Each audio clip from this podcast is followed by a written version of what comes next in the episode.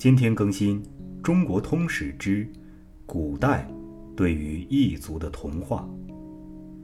中国民族以同化力的伟大闻于天下。究竟我们对于异族的同化是怎样一回事儿呢？说到这一点，就不能不着眼于中国的地理。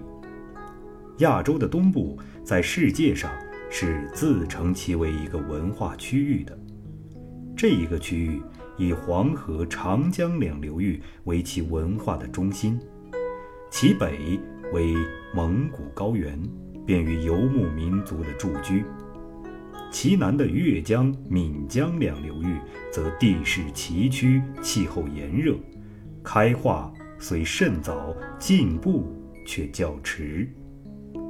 黄河、长江两流域也不是没有山地的，但其下流。则包括淮水流域，扩展为一大平原，地位鱼沃，气候适宜，这便是中国民族的文化最初含育之处。汉族很早的就是个农耕民族，惯居于平地，其所遇见的民族，就其所居之地言之，可以分为两种，一种是住在山地的。古代称为山戎，多数似亦以农业为主，但其农业不及中国的进步。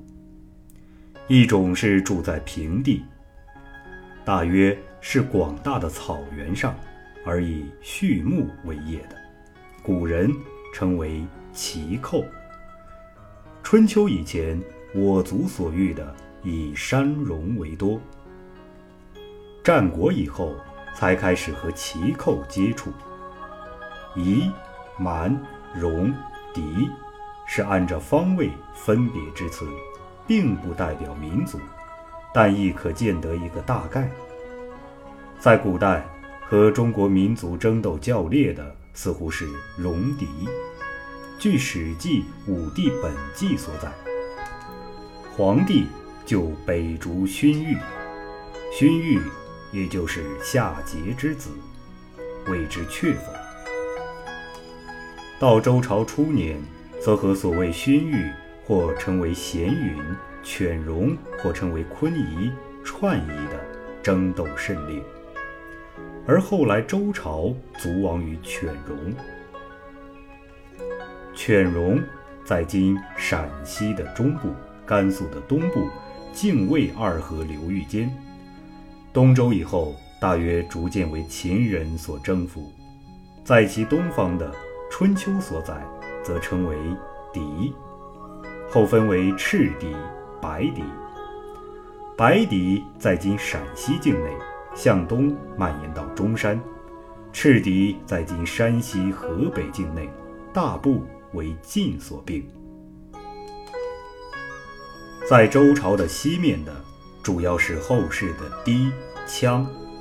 氐人在今嘉陵江流域，即古所谓巴；羌人汉时在今黄河、大通河流域。据《后汉书》所载，其初本在黄河之东，后来为秦人所攘斥，才逃到黄河以西去的。据《书经·穆氏》，羌人曾从武王伐纣。又《尚书大传》说，武王伐纣的兵前歌后舞。《后汉书》说，这就是汉时所谓八氐的兵。这话大约是对的，因为汉室还有一种出于八氐的八羽舞，有事实为证。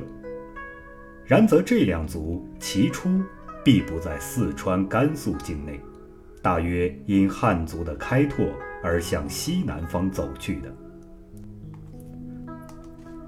和八连称的蜀，则和后世的从字是一音之转，亦即晋士之所谓先。据墓室，亦曾从武王伐纣。战国时还在今汉中之境，南跨成都。后因和巴人相攻，为秦国所并。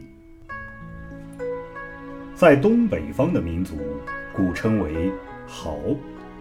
此族的后世蔓延于今朝鲜半岛之地，其文明程度是很高的。但《诗经》已说：“王羲韩侯，其追其豪。”周官亦有豪力，可见此族本在内地。箕子所封的朝鲜，绝不在今朝鲜半岛境内，怕还在山海关以内呢。在后世，东北之族还有肃慎，即今满洲人的祖宗。《左传》昭公九年，周朝人对晋国人说：“自武王克商以来，肃慎、燕、伯，无北土也。此燕。”当即南焉，伯以即汤所居之尾，则肃慎亦在内地。后乃随中国的拓展而东北徙。国语晋语说：“成王会诸侯于祁阳，楚与鲜卑守辽。”则鲜卑本是南族，后来不知如何，也迁向东北了。据《后汉书》说。鲜卑和乌丸都是东胡之后，此二族风俗极相像，其本系一个部落，毫无可疑。东胡的风俗虽少可考，然汉代历史传者亦较详。汉人说他是乌丸鲜卑所自出，其说概不至误。南族断发。鲜卑婚姻时尚先昆头，即其源处南族之政。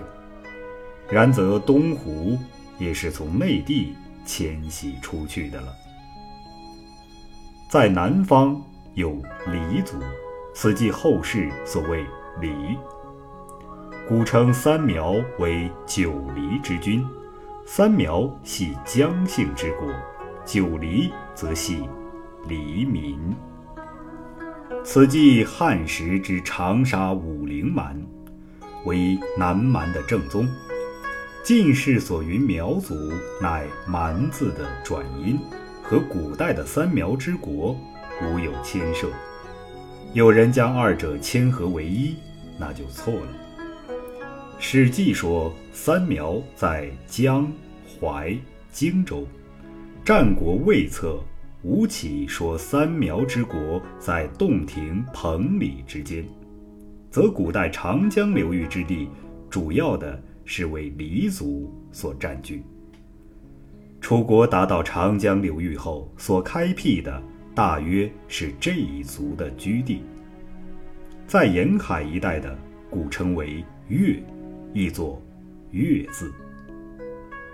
此即现在的马来人。”分布在亚洲大陆的沿岸和南洋群岛，地理学上称为亚洲大陆的真沿边。此族有断发纹身和食人两种风俗，在后世犹然。古代沿海一带亦到处有这风俗，可知其为同族。吴越的初期都是和此族杂居的。即淮河流域的淮夷、徐荣，山东半岛的莱夷，亦必和此族相杂。随着吴越等国的进步，此族已渐近于文明了。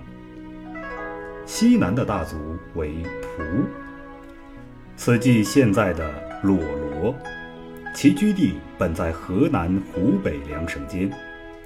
楚国从河南的西南部发展向今湖北省的西部，所开辟的大约是此族的居地。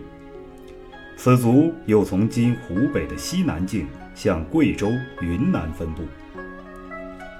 战国时，楚国的庄丘循臧柯江而上，直达滇国，所经的也是这一族之地。庄丘到滇国之后。楚国的巴黔中郡为秦国所夺，庄丘不能来，就在滇国做了一个王。其地虽未正式收入中国的版图，亦已代汉人为君了，和现在的西南土司以汉人为酋长是一样的。《礼记·王志》说：“古代的疆域北不进衡山，此所谓衡山，当在今河北正定县附近，即汉朝衡山郡之地。自此以南的平地为汉族所居，这一带山地则山戎所处，必得把它开拓了，才会和北方齐寇相接。所以汉人和齐寇的接触。”必在太原、中山和战国时北燕之地开辟以后，做这件事业的就是燕赵两国。赵武灵王开辟云中、雁门、代郡，燕国则开辟上古、渔阳、右北平、辽西、辽东五郡，把现在的热、察、绥、辽宁四城一举而收入版图。纵观以上所述，汉族视其文化之高，把附近的民族逐渐同化，而汉族的疆域亦即随之拓展。和汉族相近的民族，当汉族开拓时，自然也有散向四方，即汉族的版图以外去的，然亦多少带了些中原的文化以聚去，这又是中国的文化扩展的路径。这，便是在古代中国同化异民族的真相。